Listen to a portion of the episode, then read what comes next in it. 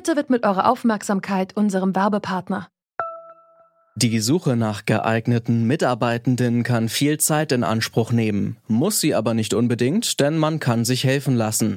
Zum Beispiel mit den Premium-Stellenanzeigen von Indeed, denn damit wird eure Stellenanzeige in der Suche sichtbarer und Bewerberinnen und Bewerber werden schneller auf euch aufmerksam. Indeed schenkt euch jetzt 75 Euro Startguthaben für eure Premium-Stellenanzeigen.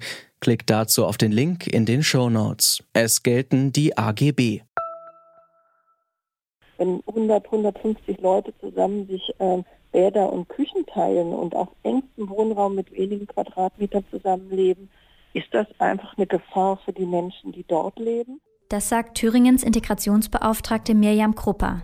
Treffen mit mehr als zwei Personen sind längst untersagt. Die sozialen Kontakte sollen auf ein Minimum reduziert werden.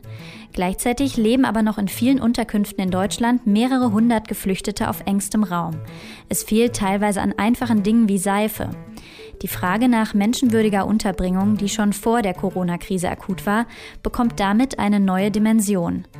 Wie können die Menschen in Gruppenunterkünften vor einer Corona-Infektion geschützt werden?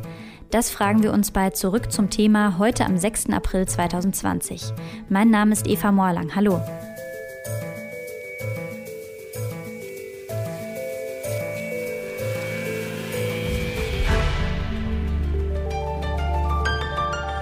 Zurück zum Thema. An einem Freitagmorgen, dem 13. März, kommt ein Asylsuchender in der Thüringer Erstaufnahmeeinrichtung in Suhl an. Er wird auf Corona getestet und der Test ist positiv. Sofort riegeln Polizeikräfte das Gelände ab. Alle 533 Bewohnerinnen und Bewohner sind unter Quarantäne, ohne wirklich zu wissen, was los ist. Denn Dolmetscher sind nicht sofort vor Ort, um die Situation zu erklären. Erst Stunden später werden sie informiert. Eine Person ist positiv, mehr als 500 in Quarantäne. Mirjam Krupper, die Integrationsbeauftragte von Thüringen, hat die Einrichtung am nächsten Morgen besucht und die aufgebrachte Stimmung erlebt. Das Problem war tatsächlich, dass die Leute ähm, nicht, nicht wirklich verstanden haben, was eigentlich los ist und zu wenig insbesondere auf ihren ähm, Muttersprachen informiert waren.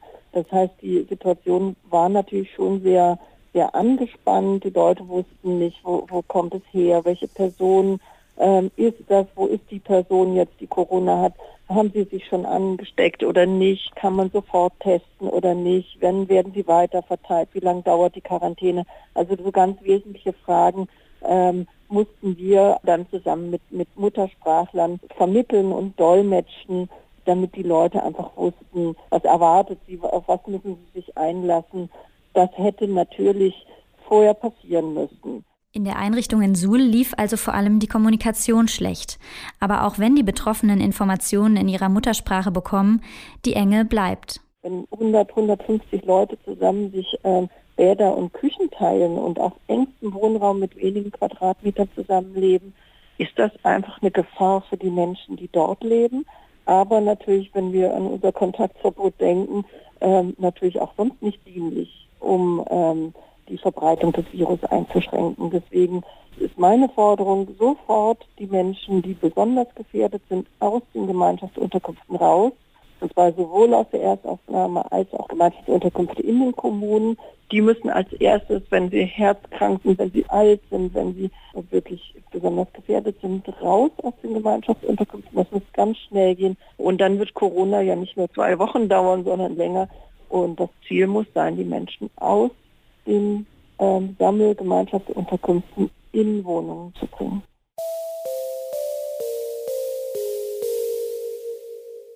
Wie konnte es überhaupt zu der prekären Situation in Suhl kommen und sieht das in anderen Unterbringungen ähnlich aus?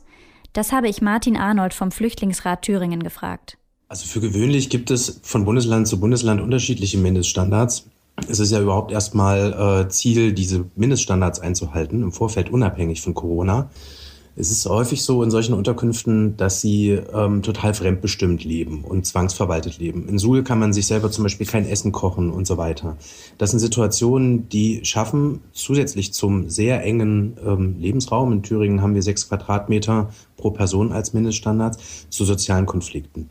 Wenn dann noch eine Quarantänesituation hinzukommt, die Quarantänen für solche Masseunterkünfte sind übrigens auch äußerst umstritten. Es gab 2013 vom Verwaltungsgericht in Berlin wegen einer Windpocken-Massenquarantäne bereits ein Urteil, die diese Quarantäne nicht für rechtmäßig hielt. Also weil man ja generell alle Leute dort dann ähm, sozusagen einsperrt dann ist es eine Frage der Zeit, dass die sozialen Konflikte natürlich überkochen und die Situation dort völlig außer Rand und Band läuft. In Suhl explizit haben wir auch noch das Problem, dass die Kommunikation sehr schlecht läuft. Das heißt, die Leute sind überhaupt nicht richtig informiert gewesen, wussten lediglich, dass sie sich in einer Quarantänesituation befinden. Und wir haben von einer Ehrenamtlichen gehört, dass die Leute dort vor Ort zum Beispiel auch die Reinigung des Gebäudes übernehmen wollten, weil das wohl offensichtlich vom Dienstleister nicht mehr geklappt hat und man zunächst denen sogar, also den Geflüchteten, Untergebrachten, das Reinigungsmittel versagt hat. Auf Nachdruck auch der Ehrenamtlichen haben sie dann auch die Reinigungs- und Desinfektionsmittel bekommen.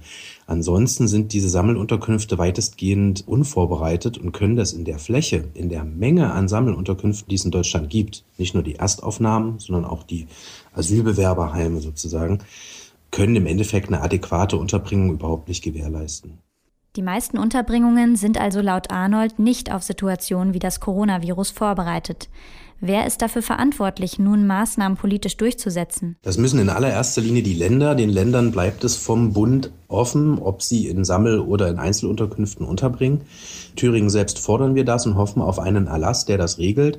Nun gab es ein Schreiben des zuständigen Ministers, was allerdings sehr, sehr schwammig ist. Es ist sehr viel die Rede von ähm, hätte, könnte, sollte, im besten Falle.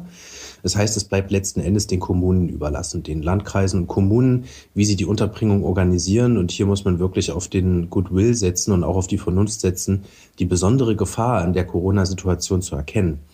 Wir hatten in Thüringen, und es gab es auch in anderen Bundesländern, ein spezielles Förderprogramm vor einigen Jahren. Warum ich jetzt so weit aushole, ist zu sehen, äh, um zu erkennen, wo das Problem herkommt. Wir reden hier von Sammelunterkünften, die schon seit vielen Jahren ein großes Problem äh, und ja, Eskalationspotenziale darstellen. Wir hatten besondere Programme gehabt, die Einzelunterbringungen gefördert haben. Also wenn eine Kommune eine Wohnung saniert hat und die Geflüchteten zur Verfügung gestellt haben, hat man in Thüringen einmalig 1000 Euro zur Instandsetzung der Wohnung hinzubekommen vom Freistaat. Wir haben aber leider, als diese Förderung auslief, beobachtet, dass die Kommunen in den letzten Monaten wieder die Geflüchteten aus den Wohnungen rausgenommen haben, vielerorts, und wieder in diese Sammelunterkünfte gesteckt haben, um sie dort eben für sich nach der eigenen Logik einfacher verwalten, aber auch kontrollieren zu können das, ein, ein, richtig, ein richtiger Weg in die Richtung zu gehen, Geflüchtete müssen perspektivisch in Deutschland dezentral untergebracht werden, um ihr Leben selber und eigenverantwortlich organisieren zu können, auch, ihr, auch ihre Privatsphäre garantieren zu können. Das erleben wir leider in der Fläche in Deutschland nicht. Es ist immer noch so, dass man hier ja, auf Lagerhaltung setzt, wenn man es mal leicht zynisch sagen darf. Der politische Wille für bessere Unterbringungen fehlt also offenbar noch. Aber was kann nun akut trotzdem getan werden, um die Geflüchteten zu schützen? Mirjam Krupper fordert, besonders gefährdete Personen nun schnell aus den Unterkünften herauszuholen. Es ist auch teilweise die Rede von der Unterbringung in Hotels oder Hostels, die jetzt ohnehin leer stehen. Dazu sagt Martin Arnold, ja, prinzipiell ist der Wohnraum ja da in Deutschland. Es ist ja nicht so, dass wir keinen Platz haben. Und jetzt zumindest zwischenzeitlich dafür zu sorgen, dass Geflüchtete selbstverantwortlich und auch mit mehr Privatsphäre und Gestaltungsraum leben können, ist absolut notwendig, damit wir sie im Endeffekt aus dieser Gefahrensituation dieser Massenunterkünfte rausbringen. Wir erleben ja jetzt ähm, vor allen Dingen auch, dass immer mehr Unterkünfte Corona-Fälle haben und dann auch der Generalverdacht gilt, in Halberstadt sind jetzt 850 Menschen in Quarantäne. So eine Situation geht nicht lange gut. Das schürt auf jeden Fall Konflikte zwangsweise, weil die Unterbringungsbedingungen auch ohne Corona absolut desaströs sind. Und wenn die Leute dann auch noch das, die letzte Chance der Selbstversorgung durch Einkäufe oder ähnliches genommen bekommen. Und wir haben ja in Suhl gesehen, also in der Thüringer Erstaufnahmeeinrichtung, dass die Versorgungslage, wenn sie denn dann vom Freistaat übernommen wurde, äh, überhaupt nicht funktioniert hat. Also da fehlten grundsätzliche Sachen, Hygieneartikel, Damenbinden, äh, Kinderwindeln. Das wurde dann teilweise hektisch nachorganisiert, dass wir diese Situationen haben und das führt natürlich wieder zu Konflikten. In Suhl hat es an Vorbereitungen für den Extremfall und an Kommunikation gefehlt. Auch andere Unterkünfte sind offenbar nicht ausreichend auf Situationen wie eine Pandemie vorbereitet. Obwohl der Vorfall in Suhl nun schon mehrere Wochen her ist, wurden bisher politisch kaum Konsequenzen gezogen. Probleme, die die Gruppenunterkünfte ohnehin schon haben, werden jetzt noch stärker sichtbar und noch dringlicher.